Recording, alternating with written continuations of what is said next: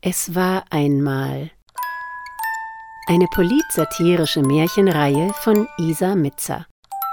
Hier bei Radio München. Es war einmal der Gipfel der Frechheit. Markus ringt nach Luft. Er hätte die Stöcke mitnehmen sollen. Der Schnee ist rutschig und teilweise vereist. Die kalte Winterluft schmerzt in seinen Lungen. Links und rechts von ihm fallen die Berghänge steil ins Tal herab. Ganz unten gluckert ein Bach. Das bisschen Tennis die letzten Jahre hat es wirklich nicht gebracht. Markus merkt, er wird älter. Er hätte den bequemeren Weg wählen sollen, aber der Steig ist eine Abkürzung. Er muss schnell auf den Berg. Die Gipfelhäube wartet in seinem Rucksack darauf, getrunken zu werden. Eine alte Angewohnheit aus seinen Burschenschaftszeiten. Zu dem Bier will er das Panorama seines Königreiches genießen. Das braucht er manchmal, wenn die Zeiten turbulent sind und er den Eindruck hat, den Überblick zu verlieren. Er stapft voran und kneift die Augen zusammen. Die Sonne blendet, der Schnee wirft funkelnde Reflexe, der Schweiß läuft ihm in Rinnsalen den Rücken hinab. Doch er kann das Gipfelkreuz schon sehen. Dort oben tummeln sich einige Bergdohlen in der Luft. Eigentlich ein friedlicher Moment. Er seufzt schwer.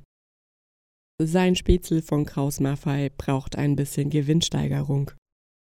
Deswegen müssen jetzt 100.000 Drohnen, ein europäischer Flugzeugträger und ein Atomabwehrschirm her. Offiziell argumentiert er damit, das Land müsse zu 100% verteidigungsfähig gemacht werden. Verteidigung wogegen eigentlich? Nun ja, gegen den Feind.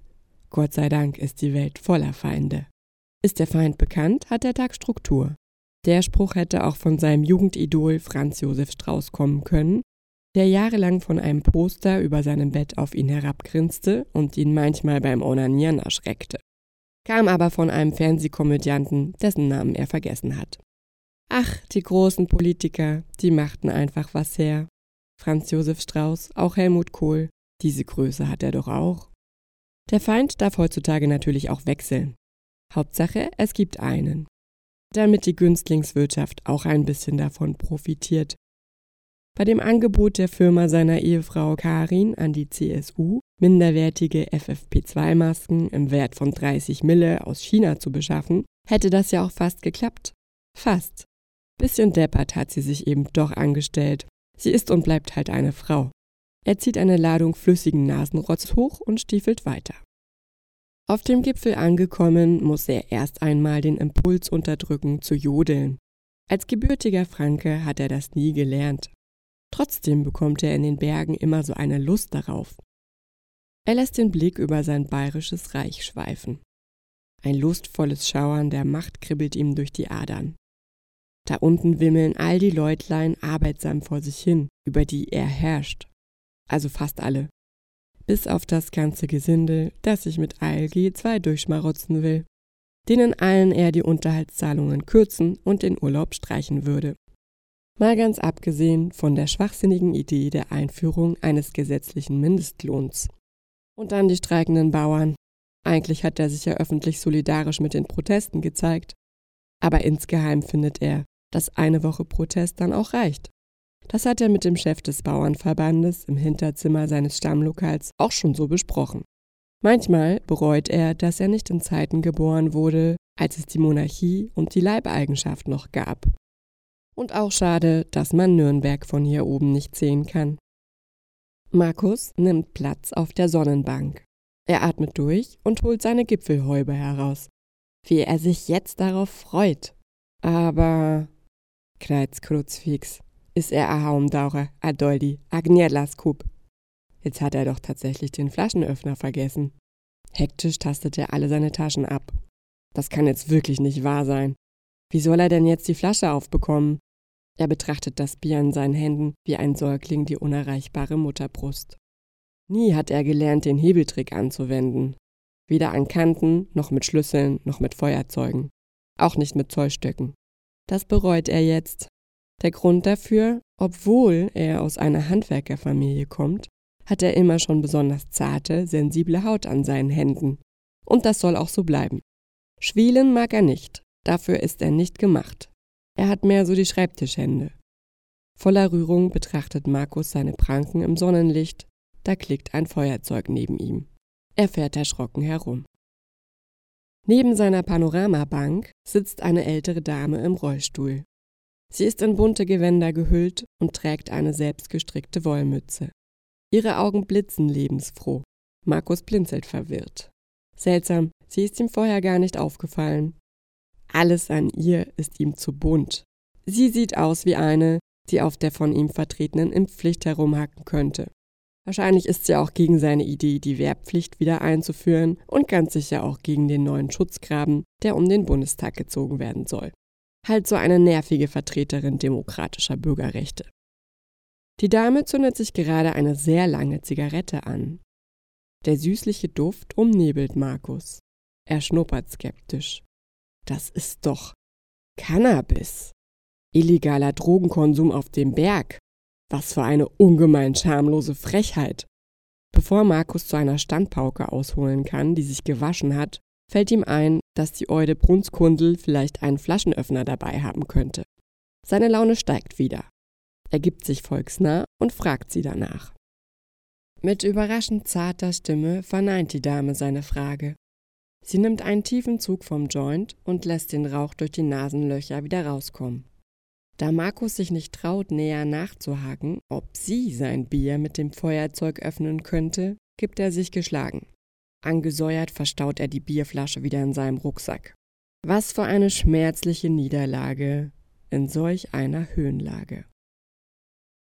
Ob er sich a bisserl einheizen wolle, fragt die Dame und hält Markus den Joint hin. Eigentlich hat er sich mehrmals vehement gegen die Legalisierung von Cannabis ausgesprochen. Die Lobby dieser Pflanze ist einfach monetär nicht interessant genug für ihn. Abgesehen davon hat er noch nie gekifft. Und ein bisschen Angst hat er auch. Vielleicht wird er jetzt heroinabhängig. Die Brunskundel zwinkert ihm ermutigend zu. Jetzt oder nie. Markus nimmt den Joint, nickt dankend und zieht umständlich daran. Er hustet. Nochmal, jauchzt die Brunskundel freudig und Markus folgt ihrem Befehl. Er weiß auch nicht wieso. Als er ihr den Gipfelofen zurückgibt, spürt er schon, dass etwas anders ist als zuvor. Alles ist so weich und warm. Er streckt alle Fähre von sich, lässt die Last der letzten Tage los, schließt die Augen und spürt die Sonne auf seinem Gesicht. Es sprudelt aus ihm heraus. Das letzte Mal, dass er sich so gefühlt habe, sei lange her. Vielleicht damals im Sonnenstudio, als er sich in Ulrike verliebte. Sie arbeitete bei der Anmeldung und er war Kunde. Ihre Liebe entflammte leicht und loderte hoch. Es war eine unbeschwerte, kribbelige Zeit, bis. Ja, bis Ulrike schwanger wurde. Das war nicht geplant. Und dann stellte er fest, dass andere Frauen mehr verdienen. Zu Reichtum fühlte er sich immer schon stark hingezogen. Deswegen wurde es dann statt Ulrike Karin, die Tochter eines Bauunternehmers. Markus öffnet die Augen um zu sehen, ob die Brunskundel sich gut unterhalten fühlt. Aber die ist spurlos verschwunden. Verwundert erhebt sich Markus von der Bank. Ein eisiger Windstoß zieht über den Berg. Er schwankt leicht. Die Sonne verschwindet langsam hinter dem Alpenpanorama. Es ist wohl Zeit abzusteigen. In diesem Moment fragt er sich, wie die Brunskundel im Rollstuhl eigentlich hier hochgekommen ist. Und vor allem, wie sie wohl hinunterkommt. Er zuckt mit den Schultern und sucht nach dem Weg, der talabwärts führt. Der Winterwald erscheint ihm plötzlich dicht und unsicher. Aber vielleicht liegt es auch daran, dass er selbst dicht und unsicher ist. Mühsam setzt er Fuß vor Fuß, versucht sein Gleichgewicht zu halten und mit seinem schwebenden Gemütszustand klarzukommen. Er fühlt sich ein bisschen schwerelos. Plötzlich bemerkt er seltsam wabernde Lichterscheinungen zwischen den Bäumen er stoppt abrupt und hält den Atem an. Tatsächlich. Da oben bewegt sich ein Lichtkegel, der sich zu nähern scheint. Markus klatscht in die Hände. Wahrscheinlich haben die 700 Millionen Euro für sein Raumfahrtsprogramm Bavaria One doch etwas gebracht. Wahrscheinlich wird er jetzt durch einen unbemannten suborbitalen Flugkörper abgeholt und sicher ins Tal gebracht. Die Maxime seines Programmes lautet Raumfahrt zum Nutzen der Gesellschaft für die Erde ins All. Aber ganz sicher funktioniert es auch andersherum. Science Fiction ist das Wissen von morgen. Und er ist überzeugt von der höheren, noch mächtigeren Macht, die mit und durch ihn auf Erden einziehen wird. Markus stürzt aufgeregt durch den kniehohen Schnee zu der Stelle, an der er die Landung des Flugkörpers vermutet. Wie schade, dass er jetzt sein Laserschwert nicht dabei hat. Dann könnte er damit winken. Und schade auch, dass sein Haus- und Hoffotograf jetzt nicht da ist. 180.000 Euro jährlich sind schon drin für gute Fotos seiner Staatskanzlei. Warum nicht auch mal in die fotografische Dokumentation seiner fortschrittlichen Freizeitaktivitäten investieren? Er sinniert, wie er auf dem Marktplatz von Bayerischzell aus dem Flugkörper von Bavaria One aussteigen und seinen ortsansässigen Fans direkt eine Autogrammstunde geben könnte. Er streckt euphorisch die Arme nach oben und ruft, dass er nun bereit sei. In diesem Moment ertönt ein hartes Quietschen. Die Blonskundel im Rollstuhl steht am Wegesrand und antwortet ihm erfreut, dass es doch super sei, wenn er breit sei. Dann hätten die zwei Züge ja doch was bewirkt. Sie winkt, setzt ihren Helm auf und saust mit voll Karacho den Hang hinunter, sodass der Schnee hinter ihr durch die Luft stiebt. Markus wird nun klar, dass er mit einem Ast in den Händen im Wald herumsteht. Dass der Ast kein Laserschwert ist und dass das Licht über den Baumkronen kein Flugkörper, sondern der langsam aufgehende Mond ist. Er lässt den Ast fallen und die Schultern hängen. Das ist kein gutes Ende eines landesfürstlichen Ausflugs. Und er weiß, wie gute Enden im Fernsehen auszuschauen haben. Lange Jahre hat er sich mit Science-Fiction-Filmen auf die Fernsehratssitzungen vorbereitet. Normalerweise würde er jetzt einen Anruf beim ZDF-Intendanten tätigen. Programmbeschwerde. Er will verdammt nochmal ein Happy End. Aber im echten Leben funktioniert das nicht. Seine Geschichte wird banal enden. Er muss jetzt dringend ins Tal, um ein Bier zu trinken. Eins aus dem Zapfhahn. Sie hörten eine Folge der politsatirischen Märchenreihe Es war einmal von Isa Mitzer. Hier bei Radio München.